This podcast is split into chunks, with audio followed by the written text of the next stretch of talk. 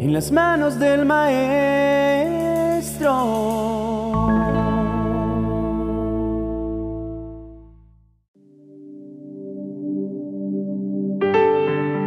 El Salmo 34.7 dice, El ángel de Jehová acampa alrededor de los que le temen y los defiende. Otra versión de la Biblia dice, porque el ángel del Señor es un guardián, rodea y defiende a todos los que le temen. Hemos escuchado en la iglesia tradicional que cada persona tiene un ángel de la guarda. Pero eso no es lo que dice la Biblia. Lo que sí dice es como acabamos de leer que el ángel de Jehová acampa alrededor de los que le temen para defenderlos. Mi madre fue por un buen tiempo una devota católica y me enseñó esta oración que seguramente usted también la ha escuchado.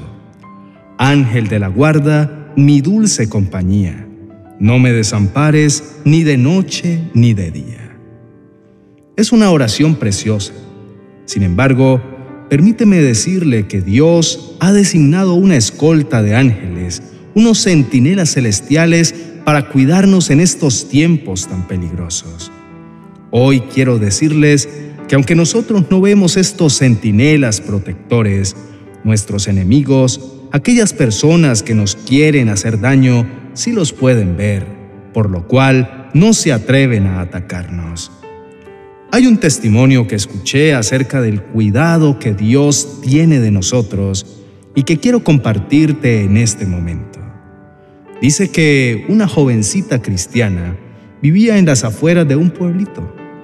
Ella era muy fiel en asistir a cada una de las reuniones que se convocaban en su iglesia y que nadie la acompañaba siempre iba sola porque era la única que era cristiana en su casa. Una noche, una de las pandillas que azotaban aquella población la vio salir tarde de la noche de una vigilia en su iglesia y se propusieron capturarla para violarla. La empezaron a acechar al salir de su casa. Luego la seguían cuando regresaba del culto. Por varias semanas intentaron hacerle la cacería pero no podían hacerle daño, pues siempre venía acompañada por un grupo de jóvenes que hablaban con ella durante todo el camino. Ella no veía a esos jóvenes, ella iba sola, pero sus enemigos sí podían ver a estos centinelas celestiales. Muchacho de la pandilla decidió asistir al culto en la iglesia donde iba esta joven para vigilar con quién salía ella del culto, y siempre la vio salir sola. Una noche, este muchacho sin la pandilla decidió seguirla hasta su casa y efectivamente se dio cuenta que iba sola. Meses después, este joven se convirtió al Señor. Dio el testimonio de que quisieron hacerle daño a esta joven por mucho tiempo, pero nunca pudieron porque siempre iba acompañada de muchos jóvenes. Sí, querido hermano y amigo, tenemos una escolta celestial. Son los ángeles de Dios nuestros centinelas que nos rodean para librarnos de nuestros enemigos. No los podemos ver con nuestros ojos naturales, pero lo que nos interesa es que ellos sí nos ven a nosotros. El gran ángel del pacto, a quien amamos sin haberle visto, tiene sus ojos sobre nosotros de día y de noche. Este ángel tiene bajo su mando un verdadero ejército de seres celestiales a quienes encomienda la vigilancia sobre sus escogidos para librarlos del mal. Si los demonios nos persiguen para hacernos mal o para atormentarnos, la brillante escolta divina nos libra de sus garras. El Salmo capítulo 37, que leímos al principio, lo escribió David cuando huía de la persecución injusta de su suegro Saúl y vino a Abimelech, sacerdote de Nob, quien le hizo entrega de la espada de Goliat que estaba allí. Después de esto, David fue hallado por los soldados de Aquis, rey de Gad, y lo llevaron ante él. David se fingió loco delante de este rey, quien ordenó sacarlo de su presencia, escapando milagrosamente de sus manos y de los planes de Saúl. El Señor de los ángeles no es un huésped pasajero que nos visita de vez en cuando y luego se va. No, Él cuenta con verdaderos ejércitos que acampan en derredor nuestro para brindarnos seguridad permanente. El cuartel general del ejército de salvación no permanece en el cielo como se piensa, sino que permanecen allí, en el lugar donde viven aquellos que confiamos en Dios. Estos ejércitos nos rodean de tal manera que no seremos sorprendidos en ninguna parte por el adversario. Tenemos una protección continua, una guardia permanente. Cuando termine nuestra lucha acá en la tierra, cambiaremos el campo de batalla por el hogar de descanso eterno que el Señor nos tiene preparado en los cielos.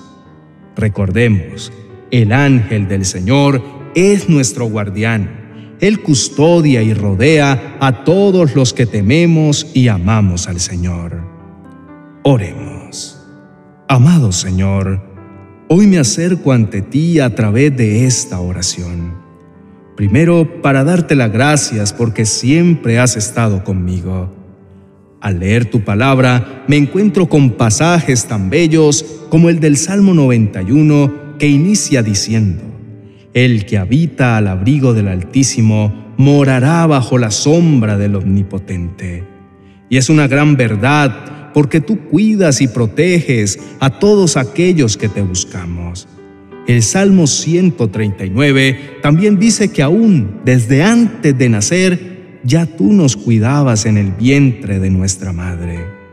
Hoy quiero agradecerte por tu cuidado y tu protección durante cada etapa de mi vida, desde cuando fui un niño hasta el día de hoy. Gracias porque no sé cuántas veces has guardado mi vida de la muerte. Me has salvado en muchas ocasiones que he podido darme cuenta, pero soy consciente que también has estado conmigo para librarme aún en muchos momentos de los cuales no fui consciente que estaba siendo salvado o guardado de que algo malo me iba a ocurrir.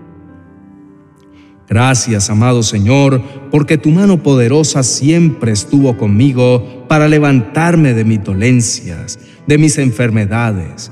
Me libraste de la muerte en aquel momento que mi cuerpo sufrió alguna descompensación, pero tú me ayudaste y salvaste mi vida. También te doy gracias porque me has sanado en varias oportunidades porque has colocado médicos y profesionales de la salud que supieron diagnosticar el mal que estaba en mi cuerpo y también al darme el tratamiento hiciste posible que mi cuerpo recuperara la salud y pudiera restaurarse. Gracias Señor por los hospitales, clínicas, EPS, IPS y centros de salud que atienden a miles y miles de personas Gracias por los médicos, paramédicos, enfermeras y en general a todos los que trabajan en el área de la salud, que salvan a tantas personas cada día, exponiendo aún sus propias vidas. Quiero darte gracias, mi buen Señor, por guardarme y esconderme de los peligros en la calle o en las carreteras. Tu palabra dice en el Salmo 121 que tú me guardarás de todo mal que tú guardarás mi salida y mi entrada. Gracias, Señor, porque así ha sido durante todos los años de mi vida. Has guardado mi entrar y mi salir.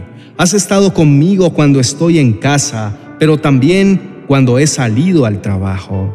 Me has guardado de ladrones, de peligros en la calle, de accidentes en el vehículo o en el transporte público. Has guardado mi casa, mi familia, mis hijos y todo lo que me has regalado. Gracias, Señor, por enviar a tus centinelas, a tus mensajeros y guardianes protectores, los ángeles. Yo no los puedo ver, pero sé que están ahí, pues me siento protegido. No adoro a los ángeles, pues solo tú eres digno de adoración, pero sí te agradezco por enviarlos en mi ayuda y en mi rescate, en situaciones de peligro Aún en momentos de dolor o debilidad, también he sentido que a través de tu Espíritu Santo envías ángeles para fortalecerme. así como lo hiciste con tu Hijo Jesús en el momento de su agonía en el huerto de Getsemaní. No hay palabras con las que pueda agradecer tu cuidado durante toda mi vida. Te adoro y exalto tu nombre porque siempre permanece fiel, aun en los tiempos y momentos en los que yo te he sido infiel. Tú y tus cuidados siempre han permanecido sobre mi vida. Mil gracias, Padre amado. Mil gracias, Jesús. Y mil gracias, Espíritu Santo.